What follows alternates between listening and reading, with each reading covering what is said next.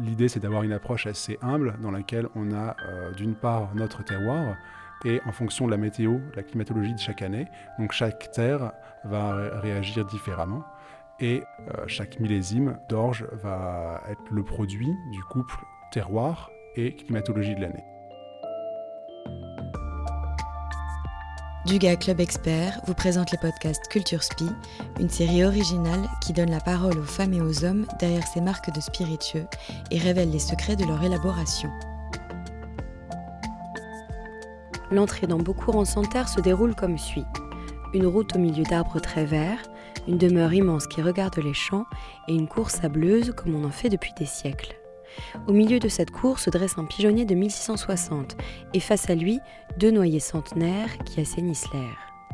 Dans cette cour, on loge encore un hangar avec des moissonneuses batteuses, cinq silos de stockage de grains, une distillerie et une ancienne étable à vaches reconvertie en salle de dégustation.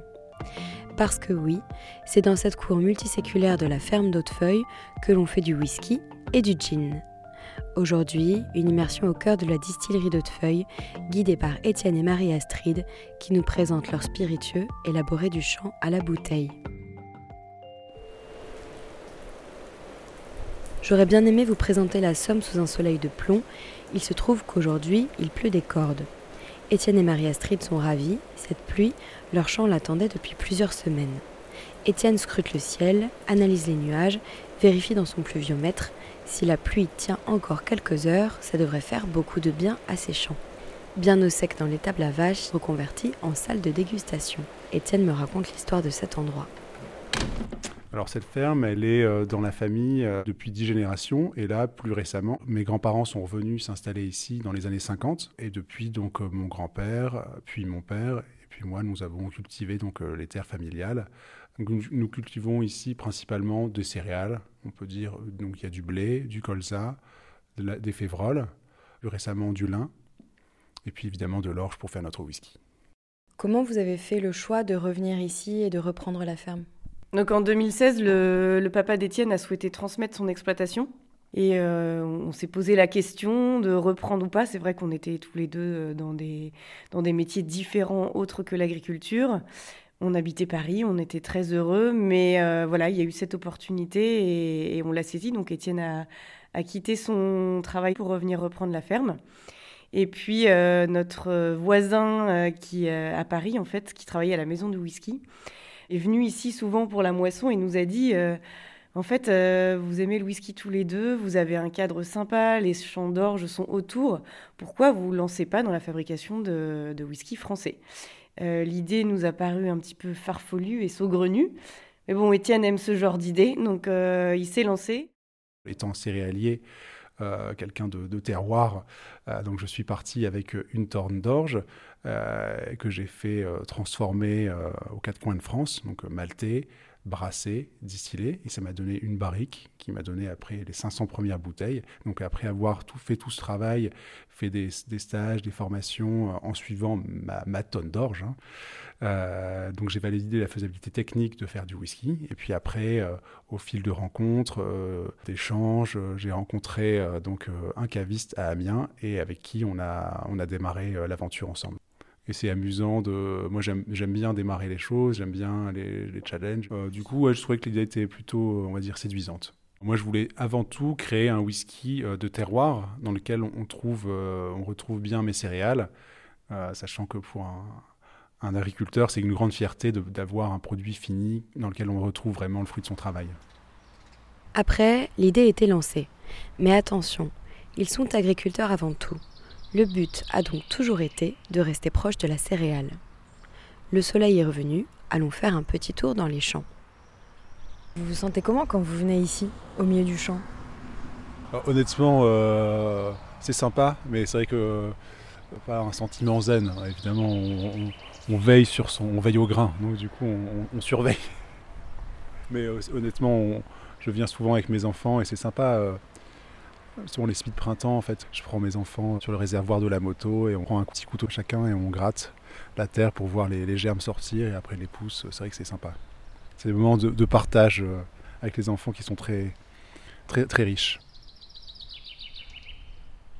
En fait, nous, on est agriculteurs, donc on aime notre terroir, on est attaché à notre terre, on est attaché à nos racines. Donc évidemment, les spiritueux qu'on va fabriquer, qu'on va imaginer, seront forcément l'expression de ce terroir, et c'est une chose sur laquelle on n'a jamais voulu transiger. Le Santerre, évidemment, c'est pas forcément touristique et c'est pas forcément une région qui est connue. Euh, en revanche, elle est pleine de richesses, comme toutes les régions de France. Très concrètement, comment peut-on rester au plus près du terroir? En travaillant avec des malteries qui maltent à façon, pour toujours garder un œil sur l'orge que l'on a envoyé, mais aussi avec un brassage sur place et une distillation pointue en une seule passe dans un alambic français de marque Stifler.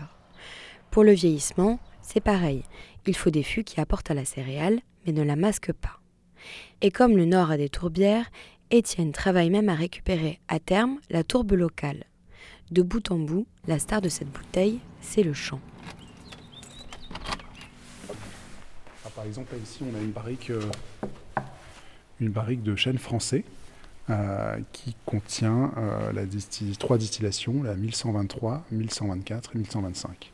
Donc, dans chaque barrique, on est capable d'identifier donc la distillation, si on remonte le brassage, si on remonte encore l'orge maltée et si on remonte encore la parcelle. Donc on a vraiment une traçabilité totale du champ à la bouteille. On n'a pas encore la bouteille, mais du champ à la barrique, puis après à la bouteille. Et pour s'exercer et tester leurs différents produits, Étienne et Marie-Astrid créent des esquisses. Ces esquisses sont d'autant plus importantes dans l'élaboration de leur whisky qu'en pratiquant la rotation des cultures, chaque millésime vient d'une terre bien différente de celle du millésime précédent. L'idée, en fait, c'est de montrer que c'est une phase euh, expérimentale, mais pas loin. En fait, c'est une démarche euh, constante évolution.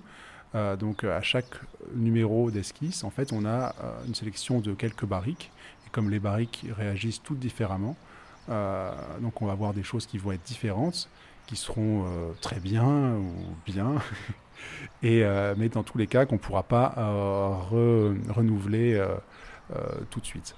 Chacune de nos bouteilles est numérotée et pour montrer le côté exclusif et limité de, de la production. Et quand on a autant de champs et de forêts à portée de main, ainsi qu'un alambic dans la cour, on peut bien pousser la passion des spiritueux et faire du gin. Alors l'idée de base était assez pragmatique toujours puisque on a la chance d'avoir donc sur la commune un larry euh, sur lequel poussent donc les baies de genévrier à l'état sauvage. Petite note explicative. Un larry, c'est un type de terrain particulièrement représentatif des paysages du nord de la France, un coteau calcaire dépouillé qui abrite une faune et une flore très particulières, dont souvent dans le nord des genévriers. Donc je suis parti à partir des, plantes aromatiques locales. Je suis allé voir concrètement euh, un producteur de plantes aromatiques. Je lui ai demandé de me donner un échantillon de toutes les plantes qu'il pouvait cultiver. Et à partir de ces échantillons-là, nous avons travaillé avant d'arriver sur notre première recette de gin. Donc là, on, quitte le whisky pour arriver sur le gin. Et ici, en fait, c'est là que l'on stocke nos botaniques. Donc là, par exemple, vous avez des baies de, baies de genévrier, là, vous avez de la coriandre, là, vous avez de la menthe coque, Là, vous avez de la camomille romaine et toutes ces plantes-là, en fait, vont être euh, euh, macérées euh, dans une eau de vie avant d'être redistillées pour donner notre dry gin. Donc tous nos gins, en fait, sont, faits à partir de plantes entières qui vont donner toutes les caractéristiques du bouquet. Alors, on a deux jeans. On a l'audacieux parce que c'est le premier alcool qu'on a sorti ici. Et puis, on a l'explorateur. Alors, moi, j'aime beaucoup l'explorateur parce qu'il est fabriqué à partir de botanique de la baie de Somme. Et euh, on y a ajouté des zestes de yuzu, donc c'est un agrume japonais. Et euh, quand euh, vous mettez un agrume dans un gin, ça lui confère un côté très rond, très frais. Et alors l'audacieux, c'est un gin qui est beaucoup plus floral, beaucoup plus herbacé. En fait, il est construit autour de la fleur de sureau. donc c'est un gin qui est, qui est plus vert. Mais de toute façon, nos deux jeans sont des jeans qui sont très caractérisés. C'est important pour vous de continuer à être céréalier en parallèle de votre, de votre activité euh, spirituelle? Ah oui, oui euh, moi je me vois pas. Enfin, la, ferme, c'est. Euh, j'aime faire mes tours de plaine en moto, voir mes champs. oui, c'est clair que je suis agriculteur et, et, distillateur. Je suis attaché à, à, à ma terre et à mes champs. On est assez fiers de, pouvoir faire un produit en France, euh, avec nos cultures, de le commercialiser et de pouvoir le partager. Et c'est toujours une belle fierté. On est aussi euh, content d'imaginer nos bouteilles qui vont être partagées à des moments conviviaux, familiaux, euh, à Noël, au moment de la fête des pères. C'est une vraie fierté pour nous aussi. Est-ce que c'est important pour vous dans votre travail au quotidien que ces terres-là, ce soient également les terres que vos ancêtres ont travaillées? Oui, alors le fait de, reprendre une propriété familiale avec euh, donc, euh, le patrimoine bâti et les terres, euh, ça a beaucoup de sens, c'est assez chargé d'histoire, donc on imagine nos, ancêtres travailler ou vivre ici.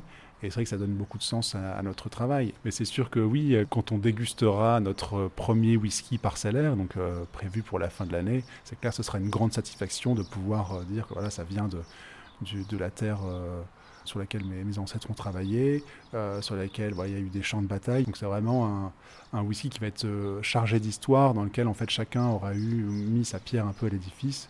Je trouve ça assez fantastique. C'est que la Somme, parfois, on l'oublie. Grenier de la France, patrimoine historique marqué par la Première Guerre mondiale, ce sont ceux qui travaillent la terre jour après jour qui en parlent le mieux. Et à la distillerie d'Hautefeuille, c'est avec des spiritueux que l'on met en valeur ce terroir. Une baie de genévrier qui donnera tout le piquant d'un gin, de l'orge qui fera la subtilité d'un whisky. Au fond, quels meilleurs ambassadeurs d'une région peut-il y avoir que ceux qui, d'une terre, créent un élixir? Ce reportage a été produit par la Maison du Gars, réalisé par le studio Encore Encore. Les podcasts Culture Spi reviendront dans quelques semaines pour vous faire découvrir une nouvelle fois les dessous de fabrication et d'élaboration des marques Duga Club Expert. En attendant, si vous avez aimé cet épisode, n'hésitez pas à le partager sur vos réseaux sociaux. Vous pouvez retrouver les whiskies et les jeans de la distillerie d'Hautefeuille chez votre caviste et sur le site dugaclubexpert.fr.